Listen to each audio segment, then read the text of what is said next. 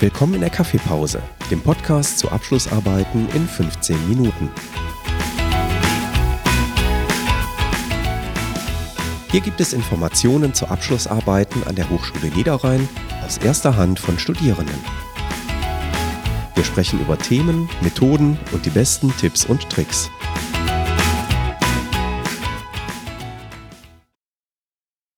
Ja, liebe Zuhörer, herzlich willkommen hier zurück im Podcast, der sich mit Abschlussarbeiten an der Hochschule Niederrhein beschäftigt. Ähm, hier am Mikrofon sind heute Jürgen Kahler. Henning Schilder. Und wir haben einen ganz tollen Gast, der uns auch zu Abschlussarbeiten etwas berichten möchte, nämlich Maximilian Hermesmann. Herzlich willkommen. Ja, herzlich willkommen auch von meiner Seite. Max, ähm, könntest du dich kurz vorstellen? Ja, wie gesagt, ich bin Max Hermesmann. Ich studiere jetzt hier im zweiten Semester meinen Master der Wirtschaftsinformatik an der Hochschule Niederrhein. Und ja, ich habe vor zwei Semestern meine Bachelorarbeit ebenfalls hier geschrieben. Ja. Was hast du vor dem Studium gemacht? Hast du direkt nach der Schule angefangen zu studieren oder? Nee, ich habe nach meinem Abitur habe ich erst ein freiwilliges soziales Jahr gemacht und habe dann danach noch ein halbjähriges Praktikum in der IT gemacht, um zu schauen, ob mir die IT-Schiene überhaupt liegt und Spaß macht. Und nachdem das dann abgeschlossen war, war ich mir sicher, ich möchte die Wirtschaftsinformatik studieren und habe mich dann hier direkt eingeschrieben. Da wäre ja auch eine Alternative gewesen zu sagen, ich mache eine Ausbildung in dem Bereich. Was hat dann für das Studium gesprochen? Zum einen hatte ich schon Lust einfach so ein bisschen auf dieses Studentenleben natürlich und zum anderen, weiß ich nicht, mir liegt äh, wirklich Unterricht und dann ein bisschen was lernen und das dann in einer gewissen Praxisnähe zu machen, schon eher als wirklich rein direkt in den Betrieb ähm, ohne vorher irgendwas gelernt zu haben. Deswegen, ich mag das immer ein bisschen, wenn ich vorher zumindest weiß, worum es geht. Deswegen wollte ich dann doch eher erstmal studieren. Ich finde schön, dass Sie das mit dem Studentenleben begründet haben. Äh, das finde ich nämlich auch sehr wichtig, wenn man studiert, dass man auch dieses studentische Leben mitbekommt und auch äh, Flair an der Hochschule mitbekommt. Das ist halt schon eine besondere Welt auch. Gut, Max, wie lautet das Thema deiner Abschlussarbeit? Mein Thema war die Integration der neuen Datenschutzgrundverordnung in ein bestehendes Informationssicherheitsmanagementsystem. Klingt auf jeden Fall erstmal sehr interessant. Wie, wie bist du denn auf das Thema gekommen? Das war in erster Linie ein Vorschlag von meinem betreuenden Dozenten.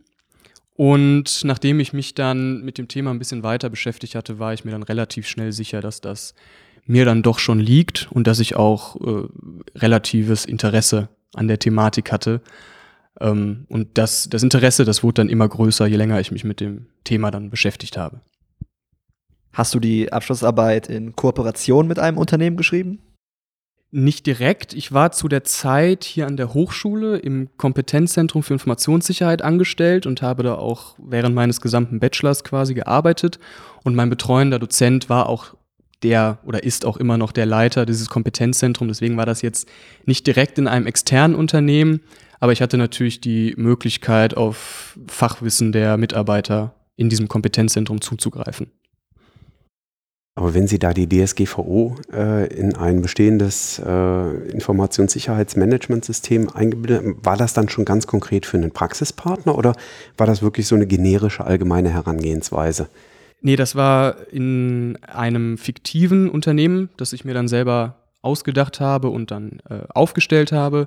Da zu dem Zeitpunkt, wo ich die Bachelorarbeit geschrieben hatte, die DSGVO wirklich noch sehr aktuell war und auch noch gar nicht wirklich in Kraft getreten war. Beziehungsweise doch, die ist ganz kurz, also ganz kurzfristig vor in äh, Kraft getreten. Und ähm, dementsprechend war da jetzt noch nichts irgendwie mit Geschäftspartnern oder so, aber das Thema war halt hoch brandaktuell zu der Zeit und deswegen habe ich das dann gemacht. Mir fällt gerade ein, dass wir für den äh, Zuhörer, der vielleicht nicht in der Wirtschaftsinformatik unterwegs ist, DSGVO ist die Datenschutzgrundverordnung. Ne? Das fällt mir gerade auf, dass wir hier mit Abkürzung gearbeitet haben. Wann und wie weit im Voraus hast du dich das erste Mal mit dem Thema der Abschlussarbeit generell befasst?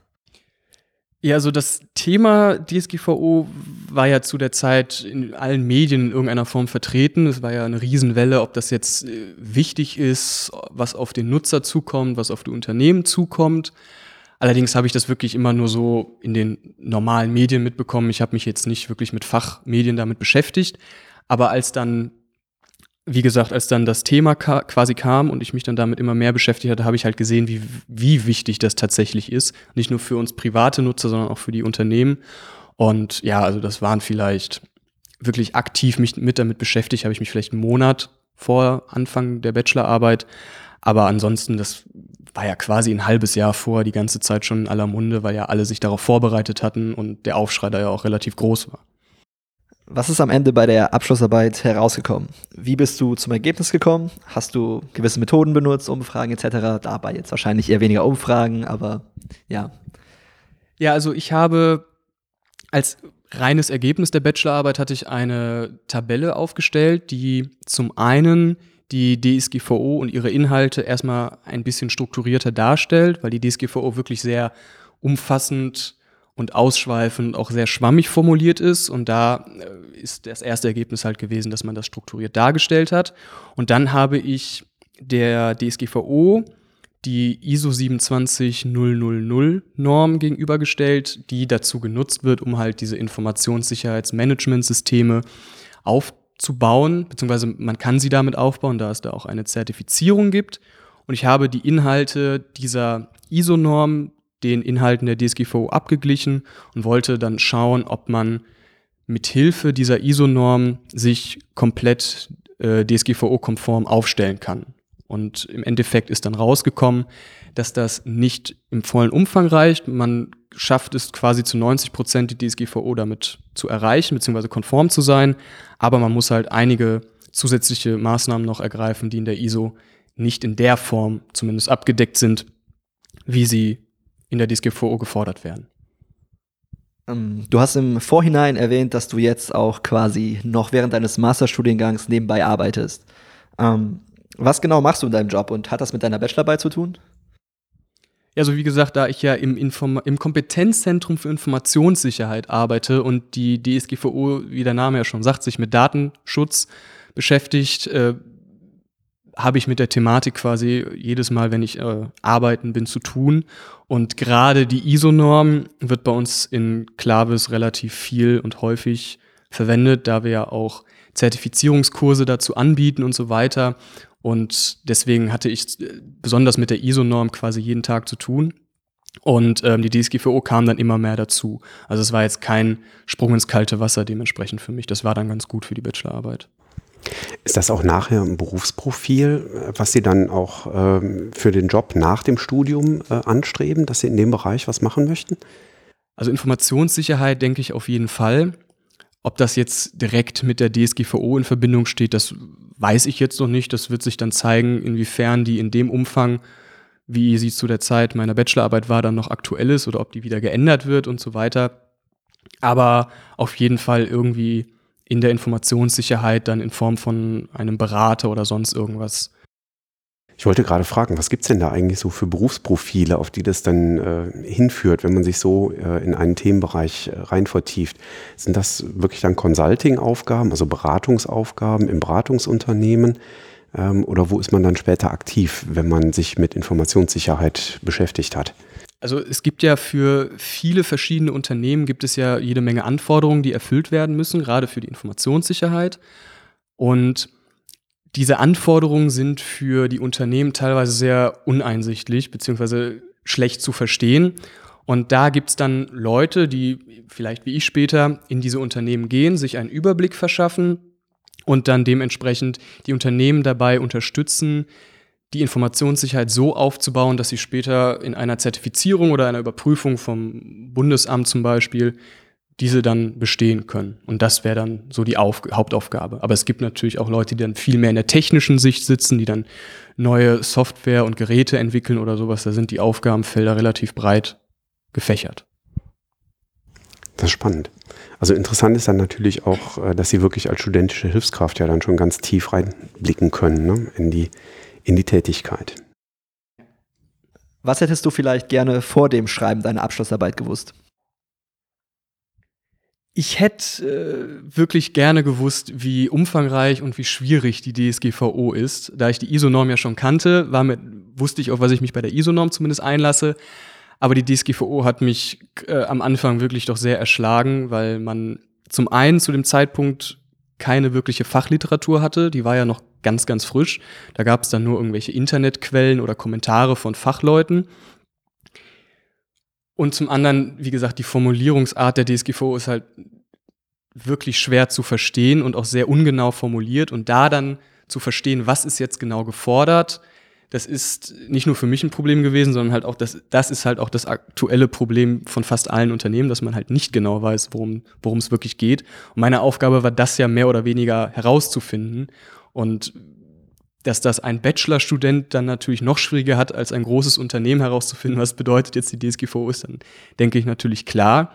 Und zum anderen halt, wie gesagt, die fehlende Literatur, die ich hatte, weil jeder Fach, jeder Experte hatte eine Meinung und jeder zweite noch mal eine andere und am Ende hatte ich dann 20 verschiedene Meinungen von 20 verschiedenen Leuten, die ich mir dann irgendwie strukturieren musste, um da in irgendeiner Form Mittelwert zu finden, den ich dann für meine Bachelorarbeit verwenden konnte. Das war wirklich ziemlich schwierig. Das hätte ich mir gewünscht, dass da vielleicht die Fachliteratur deutlich weiter fortgeschritten wäre zu dem Zeitpunkt.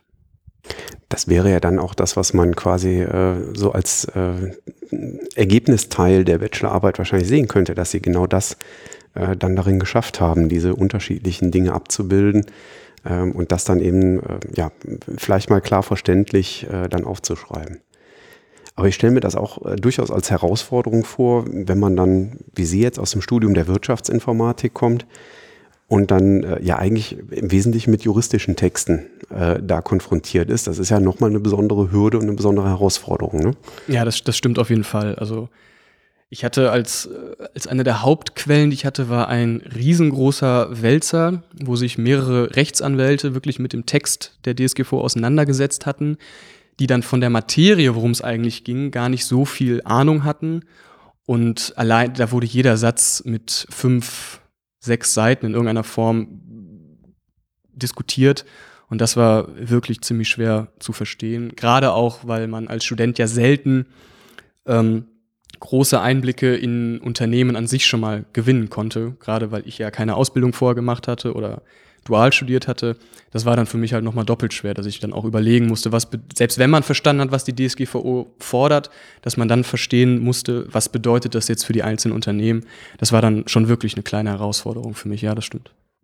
Hast du abschließend äh, noch ein paar Tipps für die Studierenden, äh, die quasi jetzt aktuell vor ihrer Bachelorarbeit stehen? Also kannst du ihnen irgendwelche Ratschläge mit für den Weg geben? Ja, als erstes äh, fangt früh genug an, euch mit der Materie zu beschäftigen. Also nicht kurz vor knapp damit anzufangen oder auch nicht erst, wenn da die Frist der drei Monate schon läuft.